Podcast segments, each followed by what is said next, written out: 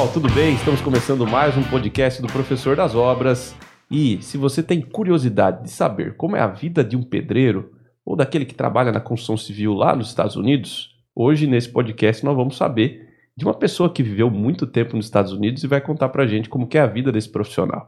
Você sabe quanto ganha um profissional nos Estados Unidos? Você sabe como é o tipo de trabalho? Quais são as diferenças desse profissional aqui do Brasil com um profissional lá dos Estados Unidos? Pois é, nós vamos tirar todas essas dúvidas aqui com um grande amigo Getúlio que eu trouxe para falar sobre esse assunto.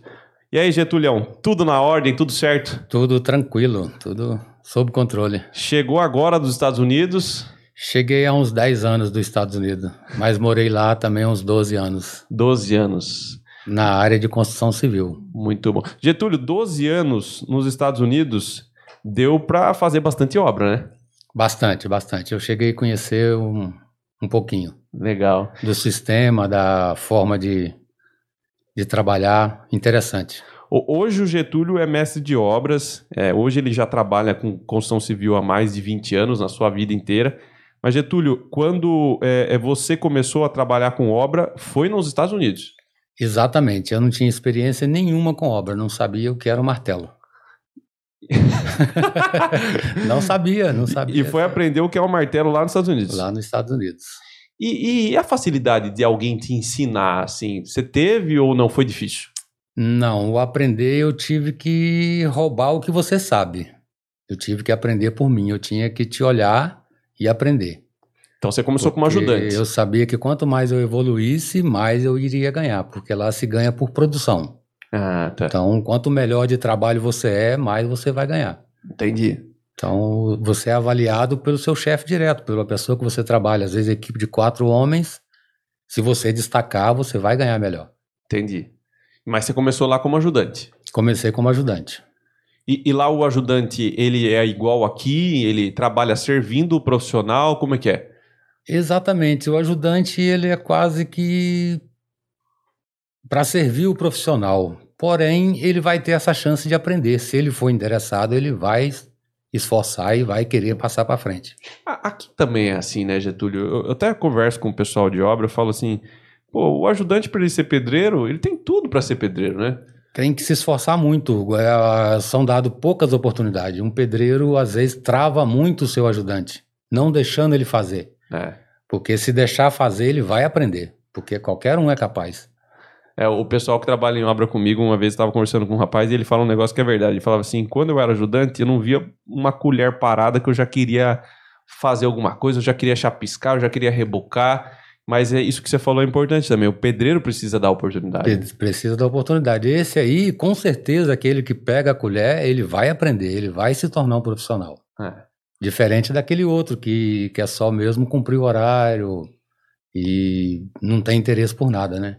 Esse que, que pega a colher, que não quer ficar parado, que fica olhando, que fica perguntando, com certeza vai ser um profissional. É. Bom, só para a gente entender a sua trajetória lá, Getúlio. Você foi para lá como vários brasileiros que vão por conta do sonho americano?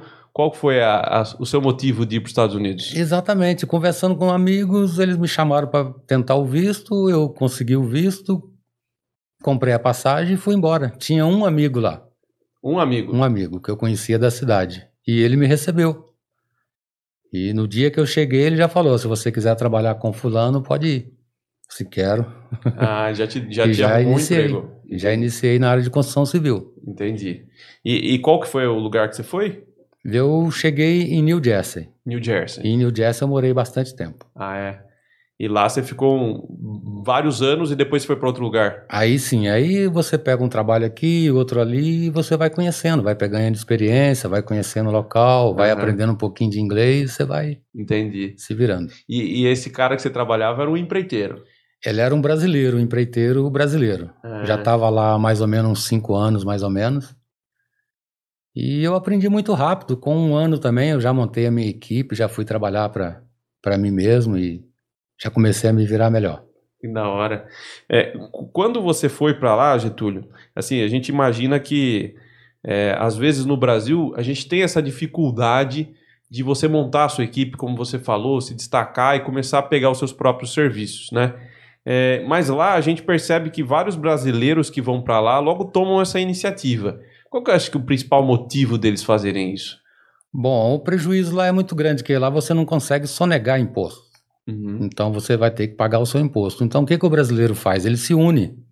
Hum. Um faz uma empresa, um MEI, tipo um MEI, e a maioria usa aquele MEI para poder descarregar as notas fiscal. Daí se consegue montar várias equipes com uma empresa só. Entendi. E assim, ou trabalha também, eu, por exemplo, eu pego um trabalho grande e eu subdivido, passo para um, passo para outro, Entendi. e a gente pagava em cash. Entendi.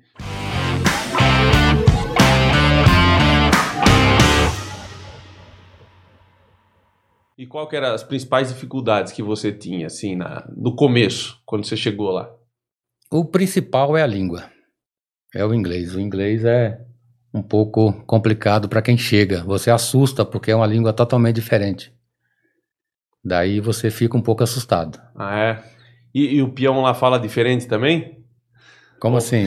É, porque aqui você, às vezes você não entende nada do que o cara fala, né? Bom, o brasileiro até que se, se vai bem. O brasileiro aprende rápido. É. É. Mas também depende daquilo, do interesse da pessoa. Não adianta a pessoa. Que tem pessoas que estão lá também há milhões de anos e não vai aprender, não quer aprender. Só fica falando Só com, fica com, com os próprios brasileiros. né? falando entre brasileiros e aí também não quer aprender. Também não precisa, né? Que lá é um país 40% é espanhol, então você consegue se virar português e espanhol. Uhum. Basicamente, você não precisa falar inglês para ir para os Estados Unidos. Você pode ir normal falando português. Sai apontando, né? Exatamente, ou apontando com o dedo. Chega a dar cãibra no dedo de Chega a tanto apontar. Eu mesmo comia uma comida, o bife brócolis chinês, durante muito tempo. Os amigos não pediam, mandavam eu se virar, eu tive que comer. Bife brócolis. Bife brócolis, uma comida chinesa, muito boa, uma sopinha. Eu não sabia pedir outra coisa, já chegava, pedia isso, que eu sabia que vinha. Era isso que Ai, caramba. Bom, vamos falar um pouquinho da construção civil lá do- dos Estados Unidos. É, é, quando você começou a trabalhar, você começou com casas, prédios, como é que é?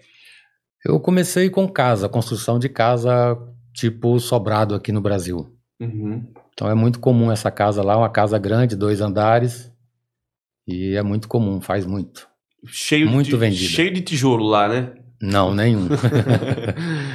o tijolo lá se usa para fazer a fundação, em alguns casos, mas é pouco usado. E o brick, né? O brick se usa para o enfeite e o revestimento externo da casa. Lá é muito comum tijolinho, né, Getúlio? Esse tijolinho, esse brick, ele é bem usado porque a casa fica muito mais resistente e no- durante o inverno, que é muito rigoroso, ela resiste mais. É uma casa mais bem aquecida. Uma, dúvida que eu tenho, assim, você pega aqui no Brasil, por as obras serem de alvenaria, concreto, aço e tal, muita coisa, é, acaba que as obras têm um tempo de, de duração muito maior do que as obras lá dos Estados Unidos, que tem uma característica de wood frame, steel frame e tal. É, mas em compensação, então, se você olhar para a nossa mão de obra que a gente tem aqui, é, a gente tem mais oportunidade de trabalho na construção civil do que eles lá, ou não tem nada a ver por conta do tempo de duração das obras? Hum, acredito que não. Lá se fabrica muito mais, né? É. Então acho que é mais ou menos parecido com aqui. Ah, Porque aqui você imagina assim: você tem uma obra de uma casa de dois andares, como você está falando aí, dura mais ou menos um ano a construção. Né? Ah, tá, o tempo de trabalho, né? É, lá não. Lá quanto tempo demora para uma casa dessa, mais ou menos? Uma casa lá vai demorar em torno de 15, 20 dias 15, para 20 já estar dias. pronto. Então vamos pensar assim num trabalho de um ajudante, por exemplo. Um ajudante aqui, numa obra de um ano, ele tem é, 365 dias de oportunidade de trabalho, certo? Lá ele tem 20 dias, né? Então lá tem que ter muito mais obras para compensar esses 365 de uma obra aqui. Sim, existe. Lá tem muito então mais lá obras. ele vai fazer uma casa aqui e quando chegar lá ele vai fazer 12. Entendi. Enquanto ele fez uma aqui. Entendi. E lá tem obra para fazer 12. Tem. Tem falta profissional. O sistema de. Ainda falta profissional. É. Porque o sistema que eles vendem a casa é muito comum. A casa dura menos também, né? Uma casa aqui que dura. Bom, eu vi casa lá com 300 anos. E... Eu, eu nunca vi casa aqui com 300 anos. Não, tem. Sorocaba tem muitas casas com 300 anos. Não, E tem. casas assim, em boas condições, né? A casa é em condições perfeitas. Uhum. Mas eles não vão usar essa casa por 300 anos. A pessoa Claro. vai usar essa casa no máximo 100 anos, já vai desmontar e fazer outra, entendeu? Entendi. Então, Lá, lá é assim, aqui, aqui já se pensa muito em fazer reforma, demolição, né? É, devido à facilidade de material e mão de obra lá, fica mais fácil. A pessoa quer mudar, quer trocar de casa, ele joga no chão, faz outra, é mais fácil. E esse mercado de reformas lá deve ser muito mais forte do que aqui, né? É bem interessante. Porque lá também a reforma eles normalmente trocam. Então não vai reformar um- uma parede, eles vão refazer, joga no chão, faz outra. Então tira uma e coloca outra. Fica mais fácil a reforma. Te- Teve alguma coisa, Getúlio, que quando você chegou lá, que é claro, né? Por mais que você não trabalhasse com construção civil aqui, né? Mas você já tinha uma noção de como eram feitas as casas aqui, você já tinha visto o pedreiro trabalhar e tal. Mas teve alguma coisa que você chegou lá e falou: Nossa, não acredito que é, que é assim, cara. Não é possível. O Brasil tá muito atrasado. O que, que foi que mais te impressionou, assim? Olha a organização. É um povo muito organizado. É. Então eles sempre fazem isso, tudo muito organizado. Então isso me estranhou um pouco. As filas, as coisas assim que flui muito fácil. Eles facilitam muitas coisas. E isso se replica para dentro do canteiro de obras também. Dentro do canteiro de obra, todo o material já vem pré-determinado, você sabe para onde vai cada coisa, o tamanho é sempre exato. Então as medidas são sempre exatas, você não tem desperdício de material, você vai. A coisa flui muito mais fácil. E isso deve ter, claro, né, na- da parte da engenharia, isso deve ter também os seus, os seus méritos lá, né? Eu acho que essa questão de projetos, de como o cara desenha para poder especificar tudo isso, deve ser um pouco mais, é, mais bem projetado do que aqui, eu imagino, né? Bom, lá para você liberar uma planta de uma casa igual aqui é muito comum, cada um quer uma casa de um jeito. Uhum. Lá eles devem ter mais ou menos uns mil modelos de plantas. Ah, tá. Estas já estão aprovadas na prefeitura, já está fácil de trabalhar com ela. Ah, Agora, se você quiser uma casa especial para você naquele modelo, daí você vai ter que passar por todo o processo na prefeitura. entendi. Então vai ser um processo bem mais complicado. Eles vão ter que aprovar cada coisinha da sua casa, vai ser bem mais demorado. Então é tipo um catálogo. O É cara tipo um catálogo. escolhe lá e. Exatamente. As janelas, os pregos que vai ser usado, tudo é catálogo. Entendi. Já vem pré-determinado. Entendi. A cerâmica, a a forma deles colocarem a cerâmica, por exemplo, já vem quase que sem corte, você não coloca corte. Porque eles fazem a engenharia, o desenho do quarto, do tamanho daquela cerâmica que vai ser comprada. Entendi. Então, não precisa de estar fazendo detalhe, corte, perdendo com desperdício. Puta, e pro profissional da obra isso é excelente. É né? ótimo, é praticamente um Lego, né? Um jogo de Lego, você só completa. Entendi. E, e quando você pegava um, um projeto para executar, você chegou a fazer casa do zero lá? Você pegou o terreno e, e- e começou desde o zero até, até a finalização? Como que funciona lá? Pouquíssimas vezes, a, principalmente a parte de cimento com a parte de madeira, ela é bem dividida, então tem equipe para tudo. A parte elétrica tem equipe para tudo. A gente chegou a fazer um- de tudo um pouco, mas assim, muito pouco, né? Muito, muito pontual. Talvez numa reforma, numa, numa coisinha diferente. Entendi. Quando, quando você quando você vai é, é, construir uma casa lá, então vamos tentar pensar no passo a passo aqui. Lá você tem a primeira etapa, que é a etapa de fundação, né? Exato. A terraplanagem, fundação. Tá, e como que geralmente são as fundações das casas lá? Bom, nos lugares mais frios, eles usam o basement, o- o porão da casa. Uhum. Então eles fazem ele totalmente enterrado na terra, com 3 metros de altura, e faz aquele quadrado, aquela fundação com um buraco, uma piscina com Uhum. 3 metros, Uhum. ou mais um pouco. Ou eles fazem a metade, um metro e meio abaixo da terra, um metro e meio acima, Uhum. e faz um pouquinho a casa mais alta. Ou eles fazem o slab, uma fundação plana com solo. Parece um radier. Exatamente, um radier. É, que o slab é laje, né? É, É, legal. E aí eles fazem esse radier. E quando tem esse porão, esse porão é feito em concreto ou não? Ele é feito. Normalmente o que fica melhor, o que é mais aprovado é o de concreto maciço. Uhum. Mas pode-se usar também, as casas mais antigas usavam muita pedra, do tipo entijolamento com pedra. Uhum. E eu vi também lá com bloco, muita com bloco. E, e, e, por ser casas mais leves, lá você via casas em estacas, como aqui, que tinha é, é, é, bloco de fundação, viga baldrame. É muito interessante essa parte que é muito fraca, parece que é muito fraca. As colunas, por exemplo, é um cano de ferro cheio de concreto. Ah, tá. Então, um cano aí de 4 polegadas uhum. para segurar uma casa inteira. Então, às vezes, tinha três colunas numa casa. Nossa. E o resto são as paredes lateral, né, do basement. Uhum. E... Então, a maioria das casas era em cima de um, de um radier. Em cima de um radier. Entendi. Bom, quer dizer, a maioria é basement, né? Que eles usam muito, eles gostam muito do basement. Como que é esse basement? É o porão. Ah, é o porão. Seria tipo a piscina e a casa construída dali para cima. E lá embaixo, nesse porão, tem um radier.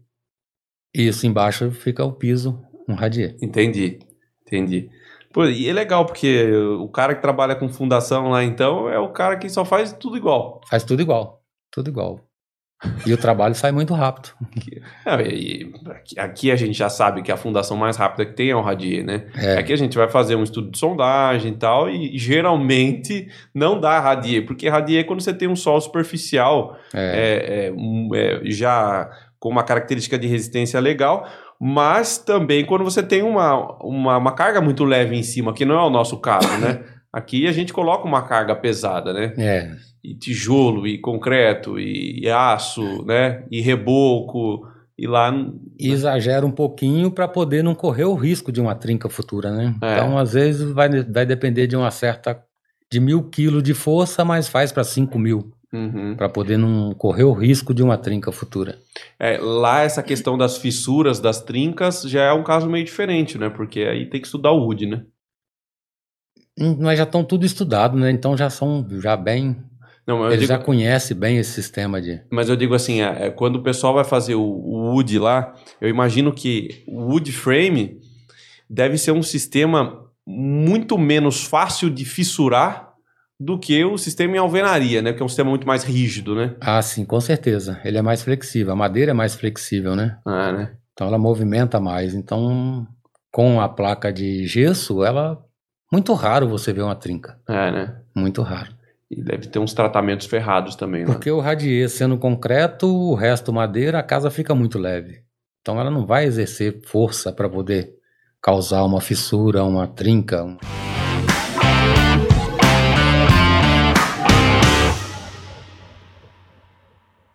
E quando você faz essa primeira laje, né? É, aí você vem com a, a, a, estrutura, o esqueleto lá de, de wood. Já vem fechando as paredes ou não? Como que é? Esse stack frame ele vem como é uma armação, é um tipo de uma como que eu falo, o stack seria as estacas mesmo, né? Estaca segurando a parede, fazendo e revestindo lado de fora, lado de dentro. Entendi.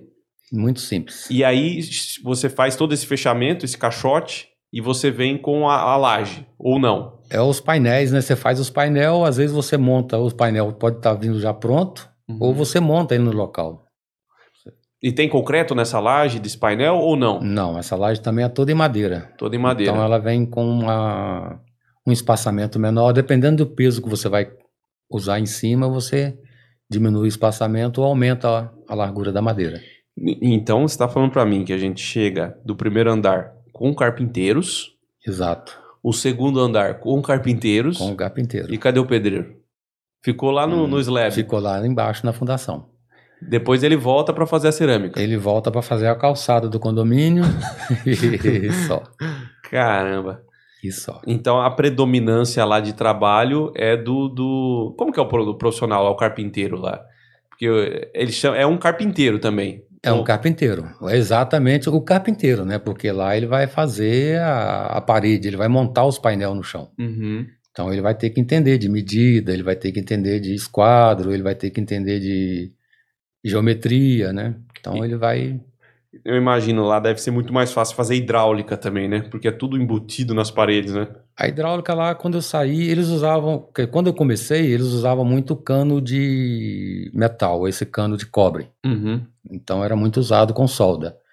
Quando eu já vim embora, já tinha mudado para o cano de. para mangueira de a PET. Uhum. Então está sendo muito usado. Acredito que hoje já está em total o PET, usando a PET. E, e, e, o, e, o, E lá não se via muito esse tubo rígido, esse tubo de PVC que a gente usa aqui? Não, não tinha, nunca vi lá. Caramba. E a, a água também, o sistema de água, não temos reservatório de água em local nenhum. O reservatório é igual para todos, é na cidade.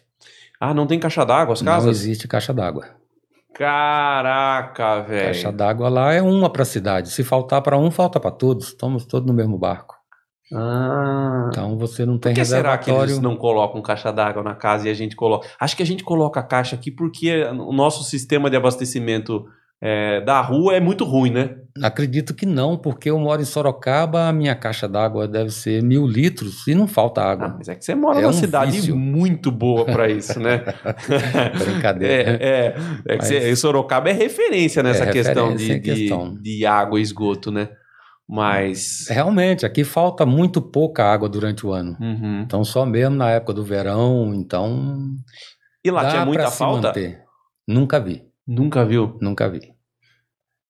Mas e se pensar assim, e se tiver um problema, por exemplo, na rede lá, que o cara tiver que resolver, vai ficar todo mundo sem água. Vai, acontece muito porque na época do frio, um Uhum. cano pode congelar. Ah, entendi. Então, às vezes você descuida, aquele cano congela, você não liga o aque- aquecimento da sua casa, então você vai ficar sem água. Entendi. E, e lá os caras não gostam de tomar muito banho, né? Ah, pouco importa, né? que da hora, cara. Ah, isso aí pra mim já é algo bem diferente. Se a água Eu- congelar na torneira, já vai ficar difícil de se eu fosse fazer banho. um orçamento de obra lá, eu já ia considerar a caixa d'água, já ia estar errado o meu orçamento. Caixa d'água lá não tem, eu nunca vi. Que da hora. Então é legal, porque daí você sai direto da rua já atendendo os pontos de Já consumo. né? atendendo os pontos de consumo. Por isso que a mangueira também é muito forte, né? Que aí você já sai com a mangueira direto pro ponto. Direto pro ponto.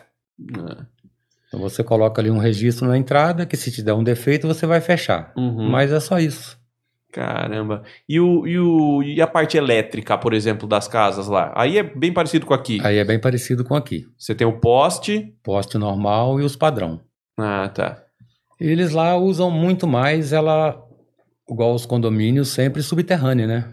Eles Hum, usam tá. mais, quase não vê poste. Uhum. Eles estão eliminando um pouco. E, mas o resto funciona normal, igual aqui. Um Legal. padrão, quadro de distribuição. Mas para fazer na casa é muito mais fácil, porque as paredes estão tudo abertas, né? Uhum. Então eles passam os fios só fazendo um buraquinho na parede e já passa para outro lado. É. O, o- uma dúvida que eu fico na questão dos banheiros, por exemplo, onde você vai ter água e tal. Lá o, o cara fazia aquele. faz aquele piso de madeira, né? É, e aí você tem uma base cimentícia para poder colocar os revestimentos cerâmicos. Quando se usa o cerâmico, né? Então, mas você pode fazer um revestimento, é bem. É... Tem um material tipo o PVC, né? Que Hum. você reveste a parede com aquele material e fica impermeabilizado. Ah, tá. É tipo um- Então- o que a gente faz nas piscinas de fibra, tipo. Exato, exatamente igual. Entendi. Então as paredes ficam isoladas e o chão também, isola-se o chão. Ah, então não, não chega nem fazer essa base cimentícia. Não, às vezes nem precisa. Quem faz isso aí para colocar cerâmica são o povo que tem mais dinheiro. A cerâmica é pouco usada nos, nos lugares mais frios por causa da, do cimento, né, da dilatação, né? Uhum. Então eles usam mais um material mais flexível. Entendi. O piso, por exemplo, com esse material que é mais flexível. Entendi. Caraca. Não tem rejunte, não tem nada. o pedreiro mesmo tá, tá ficando O desempregado lá. pedreiro lá não vai passar bem. É, eu imagino que deva ser algumas é, características de local também, né? Talvez tenha alguns locais. Porque assim, quando a gente assiste aquele Irmãos à Obra da Vida lá, É, a gente vê que em alguns lugares eles querem colocar cerâmica e eles sempre falam: Ó, cerâmica é mais caro, vai aumentar o valor do orçamento, não sei o É. que tem, né? Os, os lugares mais quentes, igual da Geórgia para baixo, né, são lugares mais quentes. É igual o Brasil. A Flórida é quente igual o Brasil. Uhum. Aí se usa muito. É, né? Se usa mais, né? Mas ainda continua com o sistema de, de wood mesclado com, com algumas coisas cimentícias. Mesclado com cimento. Aí já usa mais porque o lugar é mais quente, já não tem a neve, Uhum. já não tem gelo, então E, e essas, e, essa, e, e essas placas cerâmicas, elas não são colocadas direto na madeira. Aí geralmente o pessoal faz tipo um contrapiso. eles usam aquilo igual aqui, ó, essa placa de amianto no Ah, chão, tá. joga ela para colocar por cima. Ah, legal. Boa, Aí boa. você parafusa Claro. aquela placa de amianto e por cima vem o tile, Ah, tá. que é a cerâmica. Boa. Ah, agora fez mais sentido, porque daí o cara já faz a base cimentícia com a própria É. placa, né? E o azulejo na parede já não precisa, já coloca mesmo em cima do, da placa de, de gesso. Ah, Que ele já vai revestir, se molhar, ele vai estar resistindo. E deve fazer impermeabilização daí nesses casos. Não, o gesso é próprio, né? Tem o gesso próprio para poder aguentar a umidade. Uhum. Eu não sei se aqui tem, é um gesso de cor verde, Tem, a capa verde. tem, tem. Tem, aqui tem. E É, aqui a, a gente recomenda esse gesso aqui para umidade, mas não para água direto nele. Não, água direto nele, realmente ele não vai resistir, mas para revestir por cima, Aham. se pode revestir, é o que usa lá. Ah, legal. E usa aquele revestimento vermelho que é o contra-fogo, né? Uhum. Bom, a gente falou bastante, então, mais ou menos como é que funciona o sistema construtivo. Claro que deve ter muito mais coisas, só indo lá para saber ou pesquisando sobre isso. Mas vamos pensar agora um pouquinho de como que é a vida do profissional lá. Porque você ficou lá 12 anos, depois veio para cá, já está aqui há 10 anos trabalhando na construção civil. Então, hoje você consegue fazer um comparativo é, muito exato de como era a sua vida lá e de como é a sua vida aqui. Para você, Getúlio, entre trabalhar lá e trabalhar aqui, Em matéria de dinheiro, lá eu, como carpinteiro, eu tinha uma vida de médico aqui no Brasil. E aqui no Brasil, eu, como mestre de obra, eu tenho uma vida de servente de pedreiro. é, pior que dura realidade, É né? dura realidade. Dura realidade, mas boa comparação. Que lá você, como um carpinteiro, você consegue ter a sua vidinha normal, né? Ter o seu carrinho bom, ter a sua caminhonete. Então, o salário que você ganha é compatível. Dá para você viajar quando você quer. Então, É, e trabalha muito. Trabalha. O trabalho é pago por hora trabalhada. Uhum, Então, se você chegou na obra, quer trabalhar só quatro horas, beleza. uhum, Você só irá receber quatro horas. entendi. Se você quiser produzir mais, trabalhar mais, você pode trabalhar aí 12 horas, 10 horas, tranquilo. Seu Então- patrão vai te pagar. Mas pense assim: o, o seu patrão tá lá na obra. Aí ele vira as costas porque ele tem outra obra. E o cara ganha por hora. Se o cara não fizer nada, continua ganhando. Não, o patrão vai cortar aquelas horas dele. Porque Ah. o patrão, ele também ganha pelo que ele produziu.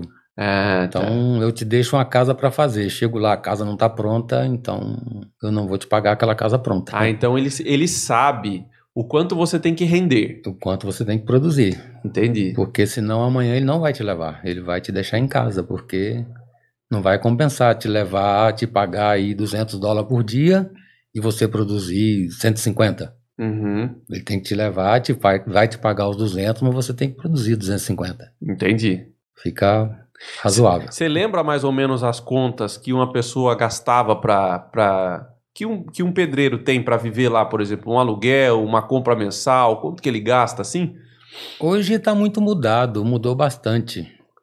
A inflação lá pegou um pouco, as coisas encareceu um pouco. Eu vivi lá, por exemplo, dos 12 anos que eu vivi lá, uma média de 9 anos, eu pagava 95 centavos, 95 centes o galão de gasolina. Hum, Então o preço não subia, você voltava, o preço era aquele, você voltava de novo, o preço era aquele. uhum. Depois eu cheguei a pagar até 4 dólares, Nossa. 3,50, 4 dólares o preço da gasolina. Então o custo de vida E- começou a subir lá também. Aí o custo de vida subiu um pouco.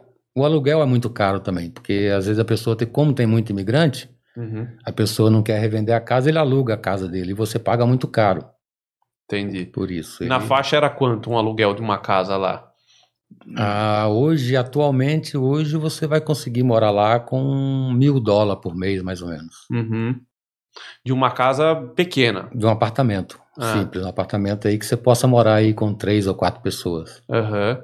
Aí para uma casa um pouco melhor já vai chegar nos dois mil. uns dois mil, mais ou menos. Entendi.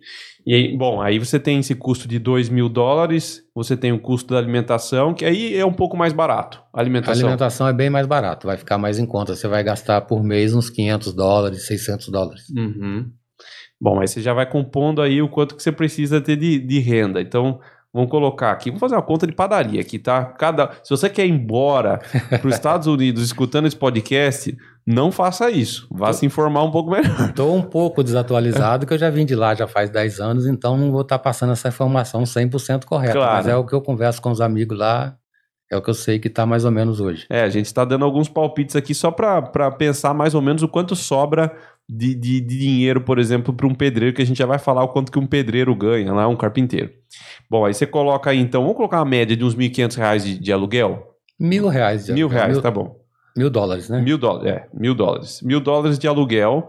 Aí você coloca mais uns 500 de alimentação, como você falou. Para uma pessoa normal, E é- 500, dá, dá para dá pra alimentar com 500 Que dólares. 500. Vai comer salsicha todo dia e ovo. Mas e pão com salame. Tem coisa lá que é boa aqui e é barato lá, né? Pão com Nutella. Ah, Nutella lá é barato. Nutella lá dá para comer todo dia. É, Aí você tem o custo do carro, né? Que lá é barato. O carro é um precinho bem legal, né, cara? Que você pode comprar o carro, né? Uhum. Então, você pode comprar um carro usado, por exemplo, lá por mil dólares. Nossa, Você vai comprar um carro bom, um Honda Civic. é o preço do, do aluguel, pô? É o preço do aluguel. Não, dá pra morar dentro do carro, então. Dá pra morar dentro do carro. Beleza, então você tem o custo do carro tal, você tem é, outros custos, por exemplo, lá é, é, é caro instalação, é caro energia elétrica, internet, essas coisas. Não, é bem em conta. Você vai gastar aí mais ou menos uns 200 dólares, mais ou menos, para pagar água e luz. Entendi. Eu nem sei se cobra água, eu não lembro de ter pagado água lá. Eu sei, eu sei que era uma quantia bem pequena. É, né? Bom, tô colocando. Resumidamente aqui, você passa um mês lá com 2 mil dólares. Mais ou menos dá para passar. Dá pra passar, né? Dá. Dá pra passar. Então, se você parar pra pensar que um pedreiro lá, é, ele, na sua época, era mais ou menos quanto um pedreiro ganhava? Um Aumentou bastante o salário. Eu, quando saí de lá, você ganhava, um pedreiro ganhava mais ou menos 20 dólares por hora. 20 dólares por hora. Hoje eu já vi um amigo meu já oferecendo lá, pedreiro che- recém-chegado do Brasil, a 25, 30 dólares a hora. Ah, tá. E, e isso é um pedreiro bom, mediano? Que tá chegando do Brasil, que não sabe nem como funciona lá. Média de 25, mais ou menos. Que ele já sabe que é pedreiro, sabe que vai saber trabalhar com cimento, então é bem valorizado. Ah, e você pega então um cara que é pedreiro bom aqui, que faz de tudo aqui, vai pra lá, então ele deslancha. Deslancha, Deslancha. deslancha. Aí é um cara que vai chegar uns 40 dólares a hora ou não? Vai, vai, Vai. chegar. Porque tem cara aqui que aqui no próprio Brasil, Brasil ele dá baile em dois pedreiros, imagine lá então. Se ele colocar cerâmica mesmo, ele vai ganhar fácil 40 dólares. É, porque é, talvez seja um dos trabalhos mais valorizados. Ia perguntar É. isso, inclusive. De todos os trabalhos que você viu lá, desde o carpinteiro, o cara, o pedreiro que faz a, a- o radier lá, coloca. O que, que é o mais valorizado lá?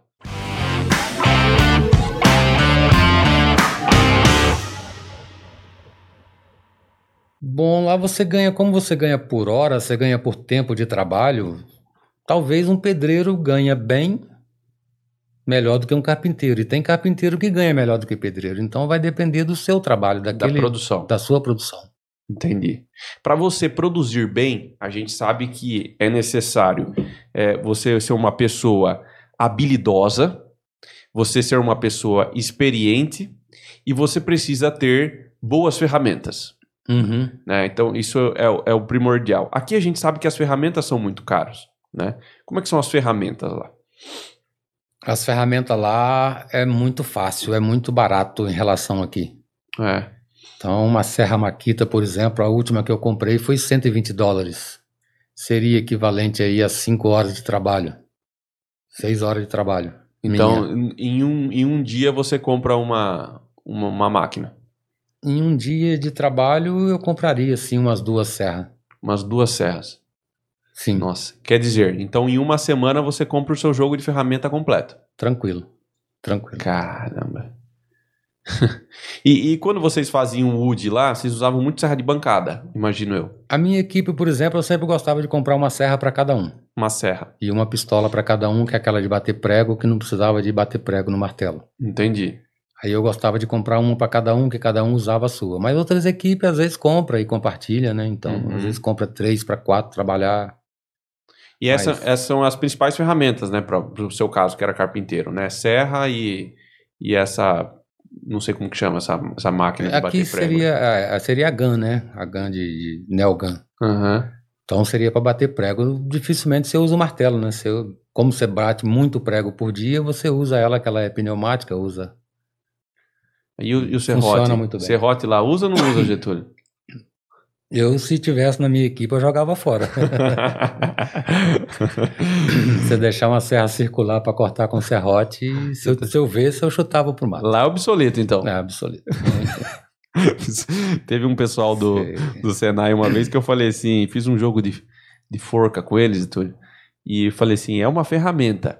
Aí eles, dá mais dica, professor. Eu falei, é obsoleto. E a ferramenta era o serrote, né? Aí a hora que eles responderam o serrote, eles ficaram doidos comigo. Falaram assim, como que serrote é obsoleto, professor? Serrote não é obsoleto. Serrote a gente usa, aqui, isso aqui tem e tal. Virou uma briga lá porque eles falaram que o serrote não é obsoleto. E engraçado, né? Eu, eu, eu já fiz várias casas, várias, várias aqui. E até agora eu nunca usei um serrote nas minhas obras e eles ainda acham que não é obsoleto. É obsoleto. Não, não tem discussão, né? Se você tiver uma serra circular, para que, que você vai cortar, né? Com... Ah, que tem, talvez, ali, um cantinho ou outro na obra. Ah, vou abrir um forro aqui, né? Pô, você vai usar um serrotinho, né? Alguma coisa assim. Mas é obsoleto, né? É, na obra é. É obsoleto.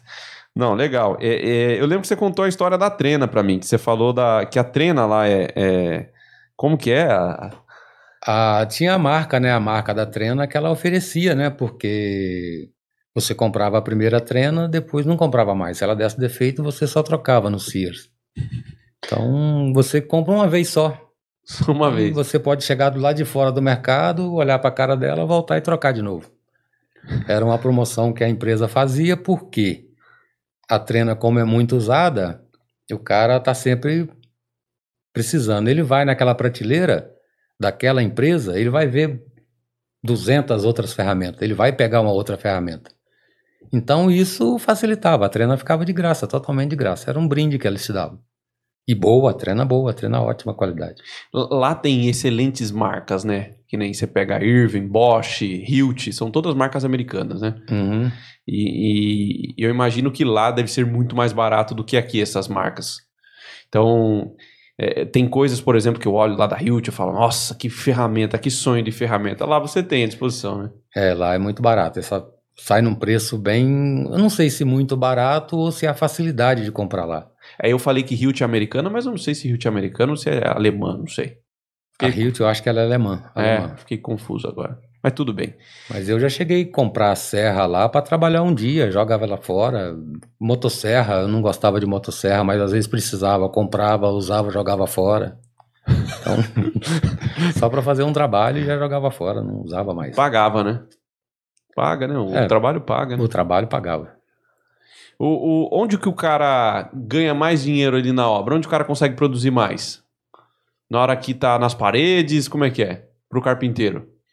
É um trabalho feito em equipe, então quando o trabalho eu acho que completo, né? Cada um pega uma especialidade. É.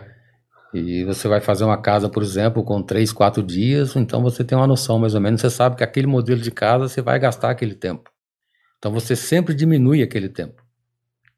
É, pensando assim também, Getúlio, que nem você está falando aí para mim, ah, é uma casa lá em, em 20 dias, né? Mas em 20 dias é para a casa ficar pronta, desde a fundação até a finalização da casa. Sim. Né? Pra... Então, a sua equipe, por exemplo, trabalhava na casa 10 dias. É, eu fazia só o frame, eu trabalhava na casa às vezes 3, 4 dias. 3, 4 dias.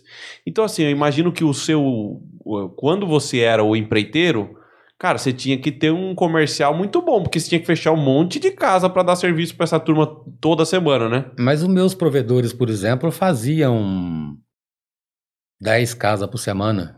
Ah, então, tá. outro fazia 15, outro fazia 20, então... E quem que te passava esses trabalhos?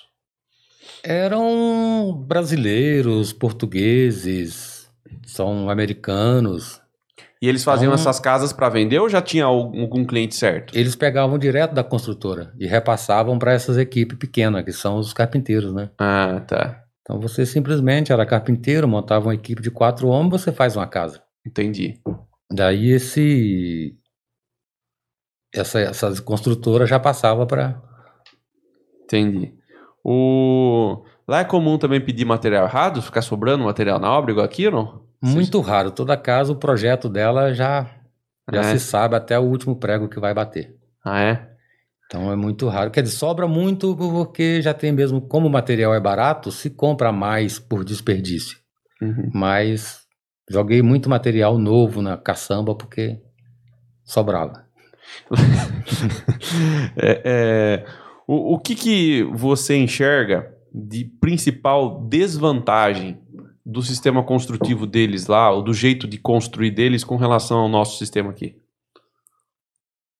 Em desvantagem para eles, acredito que eles estão mais avançados do que a gente. O sistema Fordismo, o jeito que eles trabalham é mais avançado do que o nosso. Essa é uma desvantagem nossa, então. É uma desvantagem nossa. Você não vê nenhuma desvantagem deles com relação a nós. Você acha que estão muito na frente em tudo? Acredito que sim. Acredito que eles já estão já chegou no, no máximo, né? Chegou ali onde quer dizer pode até melhorar, igual por exemplo o cano de do PET, né? Que estão uhum. mudando. Era o cano de, de cobre. Uhum. Esse cano de cobre era usado para uma reserva de cobre que eles tinham. E hoje no Brasil, no mundo mesmo, está precisando de cobre e eles têm essa reserva. Uhum. Então, acredito que essas mudanças vêm sempre para melhorar. Uhum. E eles estão um passo à frente da gente. Mas quando você está numa obra do Brasil, assim, você olha e fala, puta vida, se fosse Estados Unidos, isso aqui já estava pronto, cara. Exatamente. O tempo de serviço é bem, é bem valorizado lá. Eles preferem te pagar o mesmo preço, mas que você faça com meia hora. Então hoje você fez com meia hora, se você fizer com 15 minutos, eles vão te pagar o mesmo preço. Uhum. Eles não importam o que vão pagar. Quanto, quanto, quantas horas você trabalhava lá geralmente por dia? Normalmente eu trabalhava a média de 10 horas por dia no verão. No inverno já trabalha bem menos. No inverno a gente trabalha os dias que pode e menos tempo. Trabalhava a média de 6 horas por dia. E lá o trabalho, então, começava às sete da manhã até antes, então?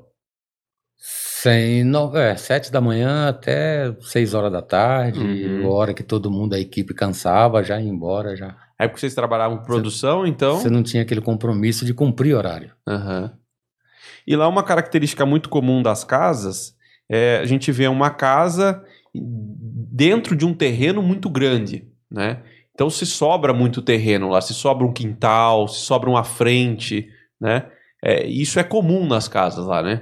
Muito comum. Aqueles condomínios, eles, o americano gosta de morar mais isolado. Uhum. Então ele não quer ouvir o barulho do vizinho. Então ele faz a casa dele um pouco mais afastada. Uhum. E os lotes são muito grandes, né? Lote com 5 mil metros quadrados. Então dá para se fazer uma casa boa. E tem alguma coisa que vocês, é, a gente utiliza aqui, algum profissional, por exemplo, que a gente usa aqui que lá não tem. Você fala assim, por exemplo, um topógrafo. Aqui, quem marca as casas geralmente é um topógrafo. As casas grandes, vai falar assim, nos terrenos grandes. Dá para marcar também sem topógrafo, mas o topógrafo uhum. ajuda. Lá também tem esse, esse profissional que marca, que, que faz tudo. Acredito que não, hein? Só mesmo a parte da alvenaria que, é, que muda para carpintaria, mas acredito que todo profissional aqui numa obra também é utilizado lá.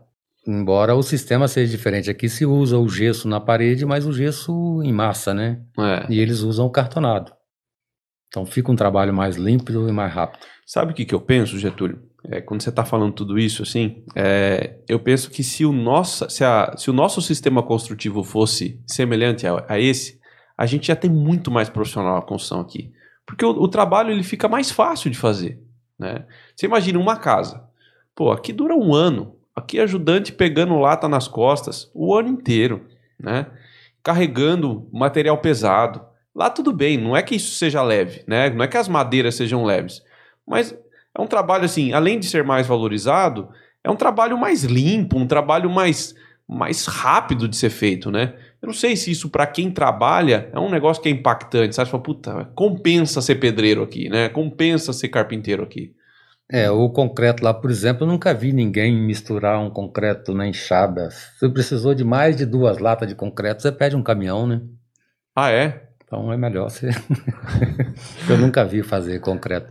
E é o caminhão igual aqui, da, da, da... que tem um mangotinho para pra bomba. Isso.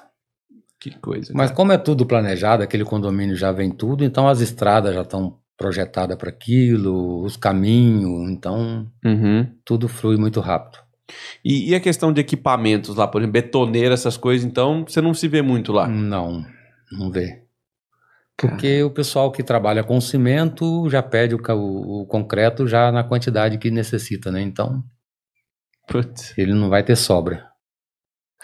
Aí só quando o cara vai fazer os bricks lá, que daí ele faz a massa na obra. Eles pedem a massa, né? Eles Ah, é? pedem o caminhão de massa, se sobrou, joga fora, volta para a empresa. É bem, é bem diferente mesmo, né? Bom, é... quanto que ganha um ajudante lá, mais ou menos? Atualmente, hoje, se a gente chegar lá hoje e falar que não sabe fazer nada na construção civil, você vai iniciar com 12 dólares a hora, mais ou menos. 12 dólares. 12 Trabalhando-se 10 dólares, 120 dólares por dia, 150 dólares por dia. Tá, 120 dólares aí. Aí de 120 a 150 mais ou menos um ajudante. E um pedreiro Uma média de 20 a 30 dólares por hora. de 20 a 30. Então daria de 200 a 300 dólares por dia. Mais ou menos. Então vai trabalhar um- uns vai trabalhar uns 20 dias no mês, mais ou menos. Então um pedreiro ele pode chegar a 6 mil dólares mês. Uma média, mais ou menos. Um bom pedreiro ganha isso lá, tranquilo. 6 mil dólares. Ou 4 mil dólares, né? Uma média de 4 mil dólares seria. Né, esse é garantido, né? Porque tem o inverno, tem os dias que não trabalha, então dá para se ganhar 4 mil dólares por mês. Hum, Então, durante então todo o ano, né? 4 mil. Se a gente estava falando que mais ou menos um custo lá seria em torno de 2 mil, então ainda sobra 2 mil dólares pro cara. Dá, dá para juntar uns 2 mil dólares por mês. Se ele não for gastar com outra coisa, porque daí vem as despesas de roupa, Uhum. de passeio, de praia, de. É claro, vai viver a Então, vida, vai né? ter que viver a vida. É. Por isso que sobra dinheiro para mandar para cá. Por isso sobra um pouquinho. E o pouquinho que manda ajuda muito, né? Porque você manda mil dólares, cinco mil real, né? É. Então aí, ó, Brunão, quer mudar para lá? Professor das obras, vamos levar uma trupe lá, vamos voltar para lá, Getúlio? Caramba, uma equipe dessa lá, hein? Imagina. Nossa, mãe do céu. Vai arrebentar com tudo lá, hein? Virar uma. Eu ia montar uma empreiteira lá que eu falar pra você. Ia virar uma big empreiteira. Nossa, a Sunei, Com certeza. Sunei Works. Ó, Aí Que sim. isso. ô, ô, ô, Getúlio, você não tem vontade de voltar pra lá, não? Sim, sim. Eu ainda planejo ainda, ainda é um sonho. Ah, é? Sim. E por que, que você voltou pra cá? Família, meu pai estava muito velho, É, esse é um ponto. meus filhos cresceram, então para mim tava de boa. E seus filhos estavam lá. Não, tava aqui. Ah, tava aqui. Então eu fiquei lá e eles ficaram. Então eu fui ver, ele já tava tudo crescido, então Hum, aí deu vontade. É, né? Chega uma hora. É, que chega uma hora também que, assim, né? A gente começa a falar de coisas aqui que são sonhos, mas chega uma hora que a vida lá passa a ser normal também, né? Não importa o tempo que você vai ficar lá, você vai estar dividido. A sua família, uma parte vai estar aqui, né? Uhum. Quem sai, quem arrisca sair do país, sabe que vai ficar uma parte para trás. É. Vai ficar uma mãe, vai ficar um filho, vai ficar um amigo. Então, ele vai reconstruir outra família lá, mas vai ficar uma para trás, né? Entendi. É, com 13 anos que você ficou lá, voltou milionário, por isso que você tá tranquilo, né? não, não se dá, porque, por exemplo, a gente trabalha para viver, então É. para que ficar juntando dinheiro? É, claro. Não espalhei nada. Mas enquanto esteve lá, viveu bem. Vivi bem, graças a Deus eu não posso reclamar, não. É um país que, se for preciso, voltaria tranquilo. Gosto muito daquele país, é muito organizado. O... Bom, a gente já falou então da questão da, da produção, da questão da. E, e é legal, esse sistema de produção deles, eles fomentam os bons profissionais, então, porque os ruins não ficam, não trabalham, né? Não, não trabalha. Os ruins vão ter que estar ganhando aquele salarinho de ajudante durante muito tempo, né? Então, o seu salário vai subir se você produzir. Uhum. Puta, você podia pegar essa moda aqui, né, Getúlio? Ótimo. Lá você não tem vantagem nenhuma, você não tem férias, você não tem décimo terceiro, você não tem nada, mas é tudo incluído no seu salário. Uhum. Então é um salário que você vai ganhar que vai suprir essas férias, vai suprir. Quando você quer tirar férias, você, ô patrão, não vou mais, vou pra praia. Uhum. Então, normal, você vai ter dinheiro para fazer isso. Entendi. Então, acredito que uma coisa supre a outra. É, o, o- esse sistema de trabalho por produção é o sistema que eu mais gosto. Porque é um, é um sistema é, meritocrático, né? É um sistema que você merece receber se você fizer tal serviço. Nada mais que justo. Nada mais Né? que justo. Então, assim, ah, eu, putz, eu recebo por diária. Aí o cara chega, não produz nada naquele dia, você paga ele o mesmo dia, a mesma coisa que ele trabalhou num dia muito maior lá, né? E recebeu. Não faz sentido. Ele tem Fica que. injusto para mim que contratei. Exato, exato. Fica injusto. Exato. Então, então, assim, esse sistema de produção acho que é muito legal. O cara foi lá, não quis trabalhar, ou foi lá, teve que ir embora mais cedo, ele recebe proporcional. Proporcional ao que ele fez. Exatamente.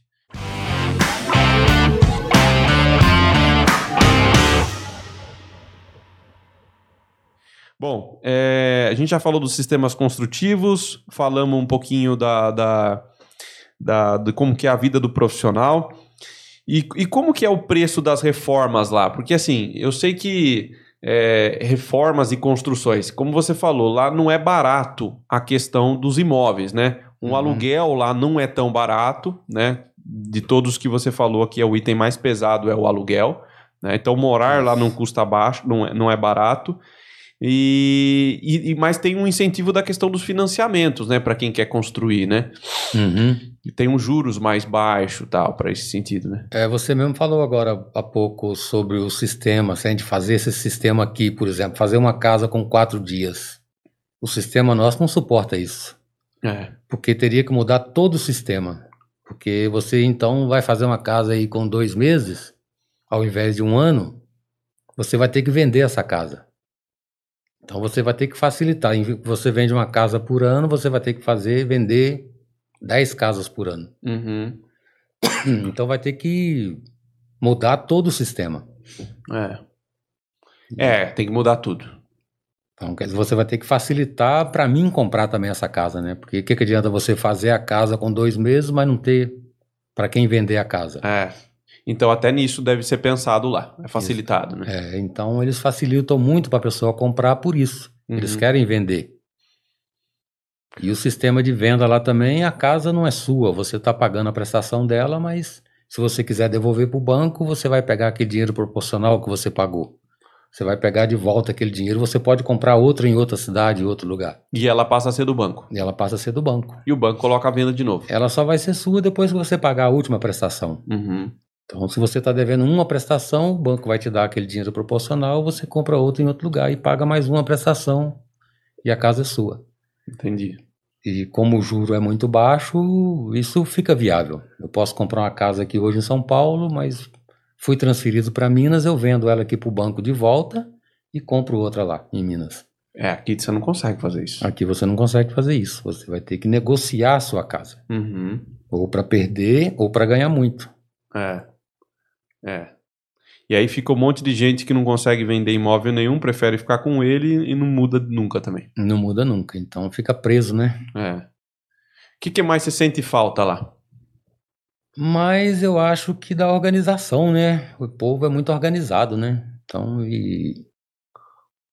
E a honestidade daquele povo também, né? Que admira muita gente, né? Ah, é? Você, isso aí você tira o chapéu, né? Que o cara são, tem prazer de ser honesto, né? Uhum. É, isso é um, isso é um ponto que realmente, essa parte humanitária, né? Lá, lá a gente escuta muito falar a respeito disso. A segurança é muito grande. Você pode deixar seu carro dormir aberto na rua. Alguns lugares é até obrigatório deixar aberto o carro, porque a polícia pode, poderia precisar do carro. Uhum. Então, a segurança é muito bom. Você deitar, dormir tranquilo e saber que não vai roubado colocar um cordão de ouro no pescoço e sair para a favela. Não tem problema, você pode fazer isso. Uhum. Hum. Se você fosse voltar lá para pro, os Estados Unidos hoje, você voltaria para trabalhar com carpintaria? Sim, voltaria. É. Gostei muito de trabalhar como carpinteiro. E não é um trabalho pesado, vamos falar assim? Não acredito que sim, mas também aqui também o que eu faço é pesado, né? Então. É, né? Mas eu ia ele... trabalhar relativamente igual. Eu vou arrumar uma caneta de pena para você só ficar assinando assim, ó. Aprova esse projeto aí. Aí ó. sim, aí é o, é o meu sonho. e ganhando bem ainda. Né? Legal. E, e, tem, tem algum caso de obra que, que você atrasou a obra lá nos Estados Unidos? Não que eu me lembre. Atrasamos obras sim por motivo de tempo de vento, de chuva, de neve. Mas no decorrer do dia a dia, em dias normais, não. Não. Normalmente a previsão que a gente faz batia bem. E o atraso lá era daí, em vez de entregar em dois meses, entregava em três. É. É, quando dá muita neve, sim. Aí se nevasse dois meses, dois meses sem entregar. Uhum. Que atraso, né? É, aí sim, aí atrasado. É bom que a pessoa pode decidir é, comprar uma casa ou fazer alguma coisa lá e daqui três meses já tá na casa, né? Tranquilo, tranquilo. Aqui, para você fazer isso, só comprando uma casa pronta, né? Só se comprar. é verdade. Né? Lá não, lá você consegue construir e ter uma casa rapidinho, né? Se você quer construir essa casa exclusiva, você pode planejar o dia que você vai mudar para ela, né? Uhum. E esse prazo normalmente é cumprido. E, e aqui, Getúlio, agora, agora tente lembrar aí. Aqui sempre tem uns casos de uns pedreiros que faz lambança, que faz umas artes. E lá, tia também, esses, esses nosso gênios? caso, né?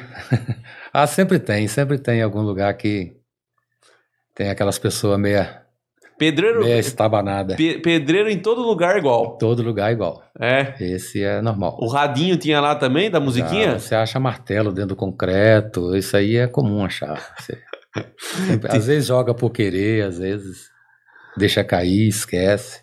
E lá os caras iam trabalhar de bicicletinha também ou não? Não, as obras lá, normalmente, a facilidade de andar de carro, eu acho que não é pouca necessidade de bicicleta. Todo mundo tinha carro. Todo mundo tem carro. Às vezes uma casa com quatro pessoas são quatro carros. Lá o empreiteiro não precisa ficar buscando todo mundo. Normalmente se buscava aqueles que moravam em cidade, igual eu morei em Newark, morei em Riverside. Então o pessoal brasileiro estava mais concentrado, a gente compartilhava uma van e, Uhum. e ia todo mundo junto. Ah, tá. As minhas equipes mesmo sempre foi tudo junto. Ah, é? Mas aí como é que você fazia com essa van? Você comprava uma van ou você alugava uma van? Eu comprava a van e botava as ferramentas dentro e E pegava os botava caras. os bancos e já.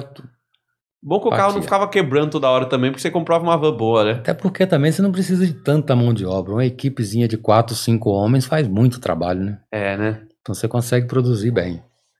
É, isso é um ponto super importante. É porque aqui super. com quatro, cinco pessoas, você fica lá um ano pra você fazer uma casa. É, exatamente. E lá você consegue produzir mais, dá mais trabalho. É, interessante isso também. Bom, e eu- os caras lá colocavam, ia, não, não precisa nem com a mochila da FIA, né? Colocava a mochila da, da igual os pedreiros faz aqui, pega a mochilinha da escola da criança. Pra, pra- É, Lá não tem isso, né? Lá, lá o cara comprou uma mochila da Nike, pô. Dá, dá tranquilo.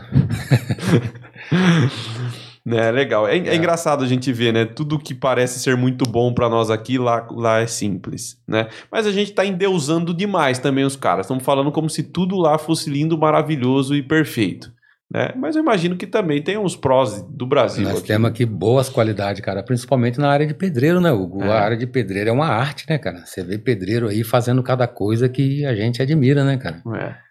Porque o trabalho de pedreiro não é só uma alvenaria. Uhum. O cara tem que ter aquela. Às vezes o engenheiro chega, olha uma parede, mas ele já dá uma ideia, muda. E aquela mudança transforma a casa. Então o pedreiro é muito inteligente. Se souber aproveitar a força que o pedreiro tem, É. então você faz muita coisa. Eles Aqui são eu, capazes de coisa que. é. Aqui eu costumo falar isso, né? Porque tem pedreiros que sabem fazer alguns tipos de trabalho que é impressionante. Se ele soubesse o tamanho da capacidade dele, soubesse valorizar isso que ele faz, né? Você vê a qualidade de trabalho, você vê um cara colocando aí um porcelanato, o trabalho fica perfeito, fica muito bom. Uhum. E lá eles têm a vantagem que eles vão pegar um piso totalmente nivelado, ele não vai ficar regularizando o piso para colocar um- uma cerâmica. É. E aqui já tem que fazer tudo isso e você vê uns trabalhos muito perfeitos. Deixa eu fazer uma pergunta agora. Você acha que o Brasil vai virar um Estados Unidos nesse aspecto? Ó, aqui o que está acontecendo? Tá acabando os pedreiros. Tá acabando. Você não vê mais pedreiro novo aqui. Você só vê pedreiro acima de 30 anos. Vai. É, eu, inclusive, fiz um podcast com o pessoal e, e falei sobre isso. Eu falei, poxa, antigamente aqui no Brasil se via o filho querendo ser como o pai, né? Então, meu pai é pedreiro, eu quero ser pedreiro também. Hoje não tem mais isso. né? Não, acabou. Hoje acabou isso aí. E isso pode ser um, um- um fator de preocupação para o futuro, porque não está se gerando novos pedreiros, não está se formando mais pedreiros, né? E, e o que, que você acha que vai acontecer aqui? É o que acontece lá? É que os brasileiros não vão querer ser mais pedreiros e vai ter que trazer de fora? Ou vai ter que mudar o sistema construtivo para ficar mais atrativo a construção? O que, que você acha? Bom, Hugo, você tocou numa parte interessante que eu também observo essa área. Porque acredito que as grandes construtoras não vou citar nome, mas as, as maiores, fizeram um trabalho baseado também na, na, no sistema de lá. Vamos supor, um pedreiro que assenta tijolo, só assenta tijolo, chega na obra só assenta tijolo. Uhum. Ele não aprende a fazer uma outra coisa, não aprende a fazer um reboco, não aprende a fazer um, um outro tipo de trabalho. Não consegue colocar uma cerâmica. E ele sai daquela empresa, ele vai ter que continuar colocando tijolo, ele não vai arrumar outra coisa para fazer. E isso acabou muito os pedreiros, aqueles que são diversos, que faz qualquer coisa. E não está havendo mais interesse, porque o salário também não é atrativo.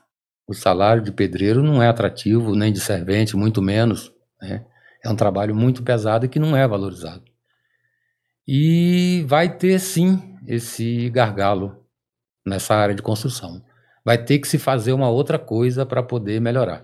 É, eu penso assim, veja se você concorda com isso que eu estou te falando. Ó, eu acho que tem algumas maneiras da gente fazer com que o trabalho do pedreiro se torne mais atrativo, para que apareça novos pedreiros, haja interesse nessa profissão.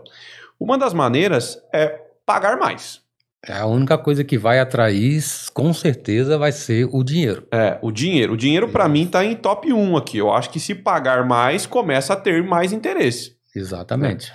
Afinal de contas, é, não é só porque existem outros trabalhos que estão mais facilitados, por exemplo, ah, eu quero ser youtuber. Mas o cara quer ser youtuber porque ele tá vendo que tem alguns youtubers que ganham dinheiro. Ah, tá. Né? É isso que tá atraindo ele. Exatamente. Não é só o fato de ser youtuber, porque, meu, você imaginar também, né? Você passar a vida atrás de um computador não deve ser algo fácil é. também, né? É. Então, assim, eu acho que a questão do salário é super importante. Para mim, é o top 1 aqui, né? Então, estamos falando aqui em maneiras de é, ter, continuar tendo pedreiros aqui no Brasil. Acho que a segunda maneira aqui também de, de, de fomentar esse trabalho de pedreiros é facilitar o trabalho do pedreiro. Como a gente está falando, o trabalho do pedreiro aqui, ele é muito mais difícil do que lá né? Uhum. Você, por exemplo, lá, você tá falando, não tem o cara batendo massa na betoneira, você não tem. É, é tudo é pensado para facilitar a vida do, do, funcionário. Exato. Lá, por exemplo, você vai fazer uma laje, você faz super rápido. Aqui você tem que. A grande maioria das obras escorando com madeira, uhum. né? Então, poxa, por que, que todas as obras aqui já não faz escoramento metálico, né? Que são, seriam coisas muito mais fáceis, gostosas de trabalhar. Mais que, leve, mais, mais leve. Simples. O que, que eu falo para a equipe de obra, por exemplo, que trabalha comigo? Eu falo: olha, se você quer ter um, um, uma equipe que dure, uma equipe que você carregue por muitos anos, você precisa facilitar a vida do trabalho do cara. Você não pode ficar abrindo valeta na mão mais hoje em dia, né? Você tem que é. contar com máquinas, esse tipo de coisa. Então, assim, eu não sei se essa segunda maneira seria uma, uma, uma maneira realmente que trouxesse um impacto grande, talvez momentaneamente isso faria diferença, depois não sei, mas facilitar o trabalho, que seria ferramentas, facilitar o sistema construtivo, enfim, de maneira geral, facilitar. Essa parte aí vai dividir espaço com a mudança. Vamos acabar com o trabalho, vamos supor, vamos mudar para madeira. Isso. Então seria, eu acho que ela ia dividir espaço com esse item que você colocou aí. É, é mudanças em sistema construtivo, né? é, né? É, eu... Acabando o pedreiro, você não vai conseguir fazer a casa. Não fazendo a casa, você vai ter que ter um carpinteiro. Uhum. E talvez o carpinteiro seja mais atrativo do que o pedreiro possa aparecer. Uhum. Mais uma equipe. Sabe uma outra coisa, Getúlio, que eu percebo que essa nova geração ela valoriza um pouco mais do que é, uma geração anterior? Por exemplo, na sua geração, eu imagino que a valorização de um trabalho de uma pessoa que tivesse faculdade era um pouco diferente do que se valoriza hoje. Hoje, por exemplo, um jovem, ele valoriza muito a questão de você estudar. Fala assim, uhum. putz, eu estudei para chegar nessa profissão. Ele entende como uma carreira que precisa ser feita. Pô, se a profissão não tem que estudar, o cara já acha que não vale aquela profissão, sabe? Ah, é. qualquer um faz e tralalá. E, cara, mais do que nunca hoje, eu enxergo que se cada vez mais cursos de especialização para pedreiro, como de mestre hum. de uhum. obras, fossem requisitados, eu acho que a profissão do pedreiro ela passaria a ser uma profissão mais valorizada. No sentido assim, pô, eu preciso estudar para ser um pedreiro qualificado para ganhar mais. Exatamente. Então faz parte lá da, da minha trajetória estudar para ser pedreiro. Eu acho que isso seria legal, né? Porque você pega hoje um pedreiro, cara, vamos falar a verdade. O pedreiro ele tem uma habilidade prática ali, mas uma habilidade técnica, teórica muito fraca. Muito fraca. Então, hum. como você vai pagar um cara bom na, na área né, na prática, mas não tem teoria. Exatamente. Não sabe o que está fazendo. Exatamente. É tudo na base do, do da, da, da, experiência. Ah, eu já vi fazendo assim, mas, pô, aqui é um negócio diferente. Você tinha que saber a teoria que está por trás disso. Porque né? quem sabe a prática acha que sabe tudo. É, é. E o cara esquece que a teoria também é parte da, claro. da massa do bolo. Claro. Claro, você vai fazer, ah, eu sou pedreiro, eu trabalho com, com, com cerâmica. Mas eu só sei que o porcelanato cola com a C3 e a cerâmica cola com a... O cara só sabe isso. E se você me trazer qualquer massa ou se trouxer uma areia, eu misturo com cimento e assento a sua cerâmica. É, pronto, entendeu? Vai ficar assentado assim. Então, Mas... e, e, tem que entender por trás das coisas, né? Aí você vira e fala assim para ele: ah, tá bom, mas e se você fosse assentar uma cerâmica num lugar muito frio? Qual massa você usaria? Não sei. Não sei. Ou se fosse num lugar muito quente. Aqui né? você me trouxer. É. Tem junta de dilatação? O que, que é isso? Né? Qual que é o tipo de, de, de rejunte que você deve utilizar nesse, nessa piscina? Não sei. Para junta eu uso papelão. É. O resto da caixa. Exato. Então, assim, sabe? É, é, é, são tipos de coisas que eu acho que se também fomentasse essa questão do estudo para esse tipo de mão de obra, eu sei que isso está muito longe, mas seria legal. Né? Eu acho que também ajudaria a valorizar o próprio pedreiro. Né? Você imagina, você vai contratar um cara para fazer sua casa. Aí você tem lá três opções de empreiteiro. Você tem o Getúlio que comanda uma dessas empreiteiras, e o Getúlio é um cara que busca formação profissional, um cara que fez lá um, um técnico, uma engenharia até, ou fez um curso de mestre de obra. Você tem que dar mais valor para esse cara do que para os outros que nunca estudou nada, cara. Pô, e... esse cara aqui vai ter alguma coisa a oferecer para mim diferente dos outros, não é possível. E a outra coisa que é bem diferente de lá, porque eu faço uma casa para você lá, eu vou ter um preço, eles pagam por square feet, ou seja, o metro quadrado. Uhum. Então eu vou ganhar 10 mil dólares para fazer aquela casa. Se você chegar lá e der um preço de 20 mil dólares, você não vai pegar aquele trabalho. Uhum. Você vai ter que fazer por 11, por 9, então uhum. você vai ter que oscilar naquele naquela média. Uhum. E aqui não, você vai, faz um orçamento 10 mil, dólares, 10 mil real. O outro pedreiro vem e faz 300 reais. É, é. Então essa parte o pedreiro tem que conhecer, saber o que, que ele vai fazer, como fazer e saber passar esse orçamento, porque ele perde muito com isso também. Uhum. É, é, esse é um, isso é um ponto, assim, que faz parte da, te, da teoria que ele não tem, né? Da teoria que ele não tem. É, então, saber fazer quer, orçamento. Ele só, às vezes só quer trabalhar, mas está sempre tomando prejuízo, trabalhando no vermelho e durante muito tempo no vermelho.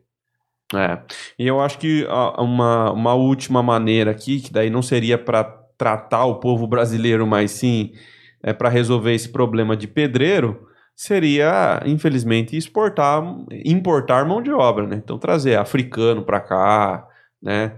De países menos desenvolvidos que o Brasil para poder trabalhar de pedreiro aqui, né?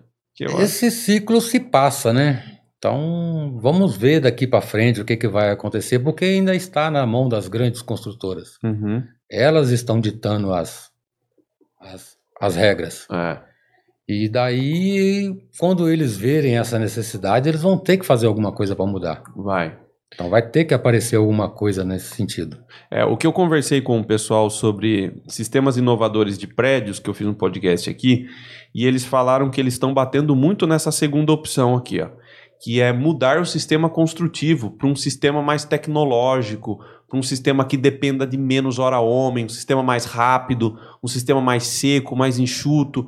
Porque daí, qual que é a ideia? Você gasta mais com material ou com o sistema, mas você gasta menos com mão de obra. Mão ou de seja, obra. coloco menos pessoa no meu canteiro de obras, tem uma obra mais rápida e tal. Mas vai cair na qualificação desse profissional. Vai é. ter que até.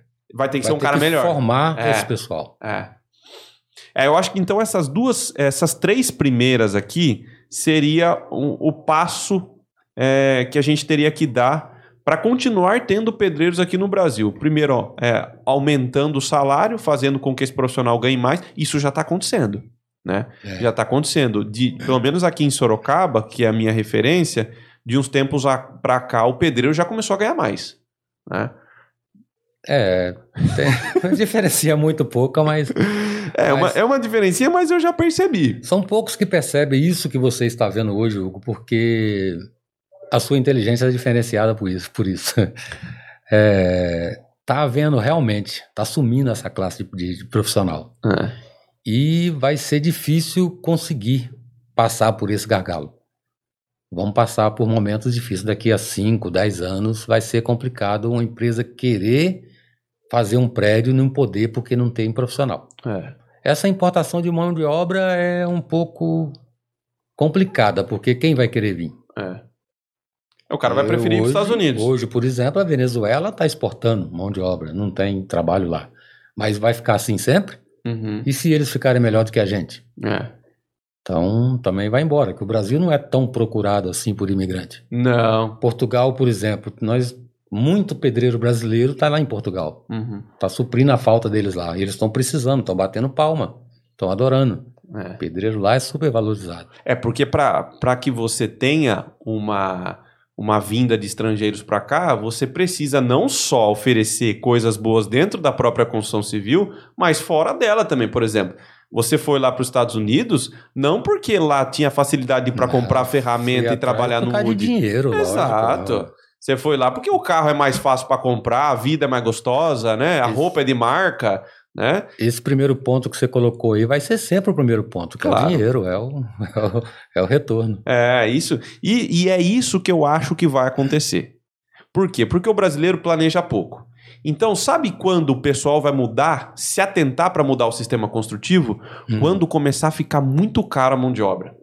Porque pense assim, Getúlio, daqui 30 anos, que você não vai encontrar pedreiro igual hoje, vai estar tá bem mais difícil. O que, que vai forçar? Você vai precisar de fazer a sua casa. Exato. Você vai, é, isso nunca vai mudar. Vai continuar nascendo gente, é. né? E aí, você acha que todo mundo vai virar youtuber? Não vai ter espaço para todo mundo, né? Então, assim, você vai precisar fazer a sua casa, vai precisar do pedreiro.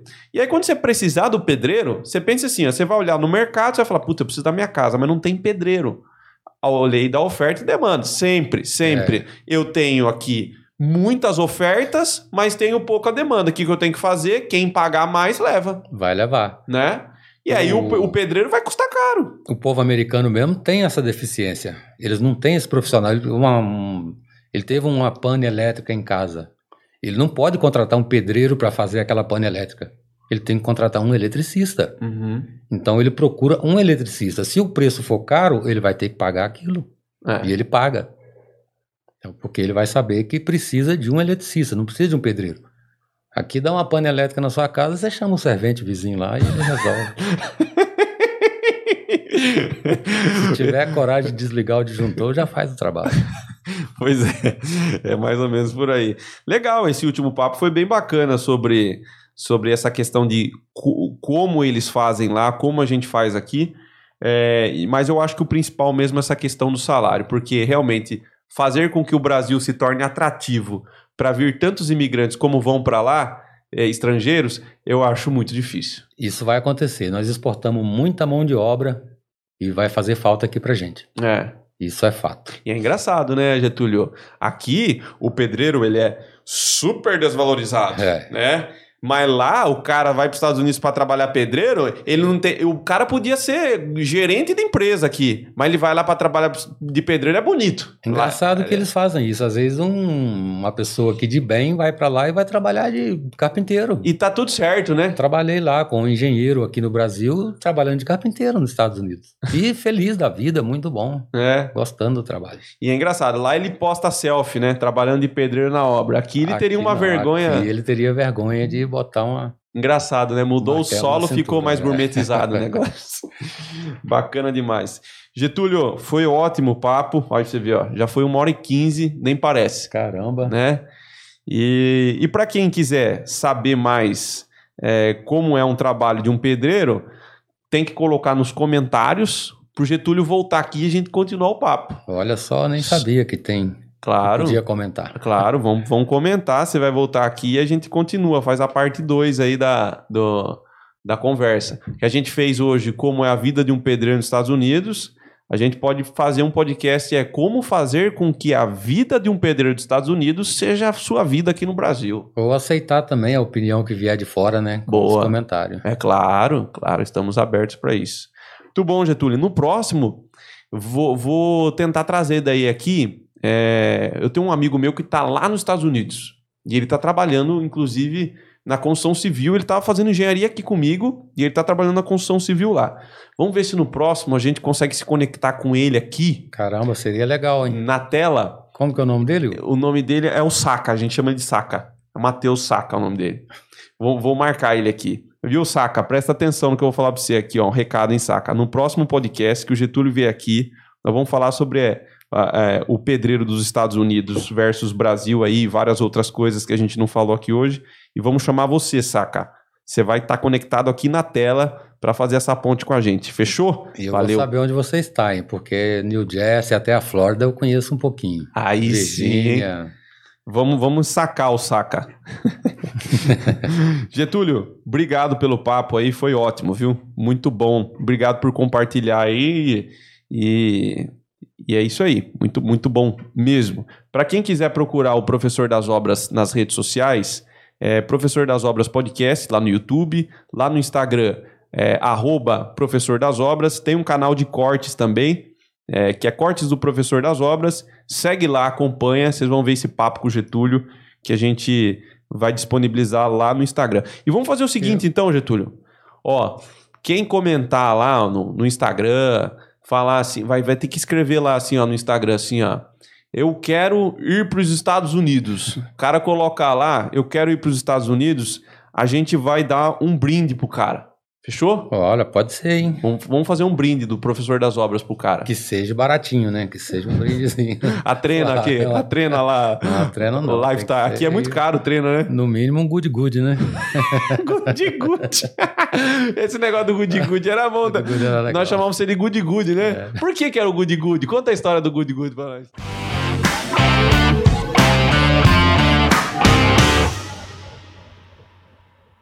Do good good é o rapaz que chegou lá, não sabia, né? O inglês, queria comer o bombom. E o bom em inglês é good. Ele uniu as palavras. Can I have a good good, please? e ficou. E ficou, quer dizer, ele tentou, né? Pelo menos tentou. Boa, boa essa história. Can I have a good good, please? Boa. Ah, pelo menos o, o começo da, da frase ele fez E bem, o hein? apelido ficou em mim, né? É, ficou. Aí você foi contar essa história lá no curso, todo mundo chamava ele de Good Good. Essa Galerinha histó- especial. E deve ter um monte de história dessas, né, Getúlio? Ah, tem. A pessoa chega lá num país estranho, diferente, tudo é diferente, né? Vai, sempre vai ter um tropeço. Isso aí se eu mata. tive os meus, mas eu não vou contar, né? Bom demais. Getúlio, muito obrigado. Vamos ficar por aqui. Um grande abraço e tchau. É nóis.